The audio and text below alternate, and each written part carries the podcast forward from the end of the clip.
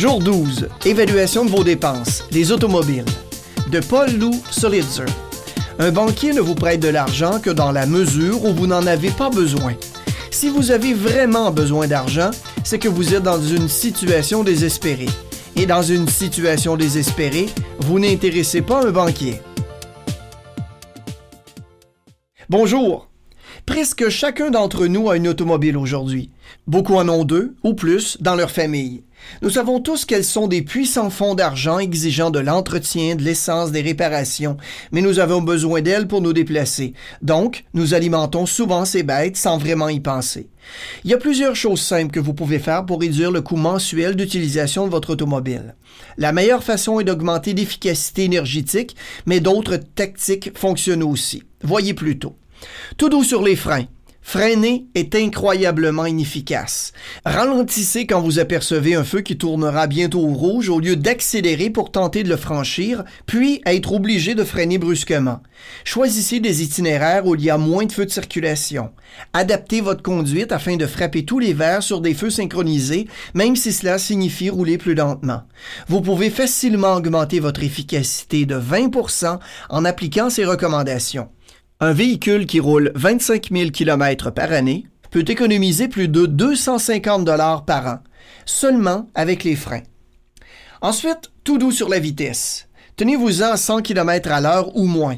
Même si vous ressemblez à un vieil homme sur un chemin de campagne, pourquoi pas?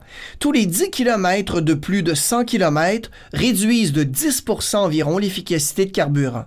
Si vous roulez habituellement 120 km à l'heure sur les autoroutes, réduire à 100 km vous évitera non seulement des contraventions et réduira la consommation aussi de 20 Nettoyez votre filtre à air aussi. Je le fais une fois par mois environ et je soupçonne que la plupart des gens évitent de le faire. Même si c'est tout à fait facile chez la plupart des voitures, on enlève simplement une écrou, soulève un couvercle, retire le filtre à air, souffle la poussière et qui s'y colle et on le secoue un peu pour en débarrasser la poussière. Puis on remet le tout en place, on replace le couvercle et l'écrou. Ça augmente l'efficacité de carburant de 8% environ. Une voiture que vous conduisez pendant 25 000 km par année peut vous faire économiser environ 110 dollars par année. Gonflez vos pneus selon la recommandation du manufacturier automobile. Si vous ne connaissez pas le bon volume d'air, sortez et voyez quels pneus chose votre voiture. Lisez le guide du manufacturier à cet effet. Gonfler vos pneus est vraiment simple et peut être fait sans frais à la plupart des stations-service. Pour chaque deux mesures de manquement d'air, vous augmentez votre consommation de carburant de presque 1% Beaucoup de personnes roulent avec des pneus qui sont à plus de 10 au-dessous de leur maximum, ce qui réduit l'efficacité de carburant par au moins 1 000 par gallon. Combien sauvez-vous? Si vous conduisez environ 25 000 km par année, bien gonfler vos pneus vous fera économiser jusqu'à 50 dollars par année. Gardez votre voiture propre et libre de poids inutiles. L'excès de poids réduit votre efficacité de carburant. Alors nettoyez votre voiture, particulièrement de ce qui est lourd, et économisez de l'argent sur l'essence. Éteignez aussi votre moteur pendant une longue attente. Collé au trafic alors que rien ne bouge, éteignez votre moteur. S'il est éteint pendant plus de 30 secondes, vous économisez de l'argent. Si c'est pendant plusieurs minutes, vous agissez plutôt bien. Surveillez les prix des postes d'essence. Les prix des stations peuvent varier d'un peu à beaucoup, et ce à chaque jour.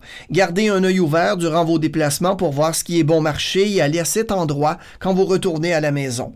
Cette variation est particulièrement vraie si vous changez de territoire ou de province et même de ville, car la plupart des administrations ont un désaccord assez fort concernant le prix de l'essence.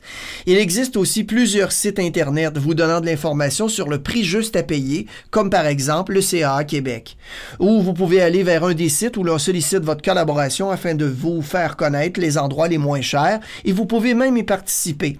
Le nom du site essencequebec.com. Si vous commencez à additionner tous ces chiffres, vous vous rendez compte rapidement que vous pouvez économiser un montant d'argent comptant important, particulièrement si vous conduisez un véhicule qui n'a pas un haut rendement énergétique. Si vous êtes capable de faire en sorte que votre SUV, par exemple, réduise sa consommation grâce à ces trucs, c'est près de 650 dollars que vous pouvez économiser. C'est plus que 50 dollars par mois à simplement surveiller votre voiture et conduire aussi un peu plus prudemment.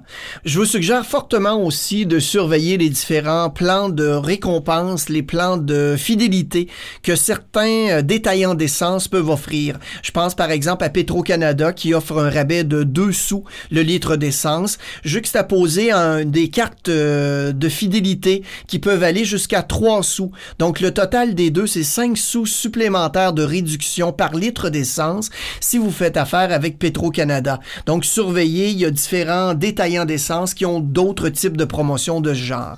Eh bien là-dessus, je vous souhaite de passer une excellente fin de journée à votre cahier au travail et bien sûr, continuez à vivre votre vie riche.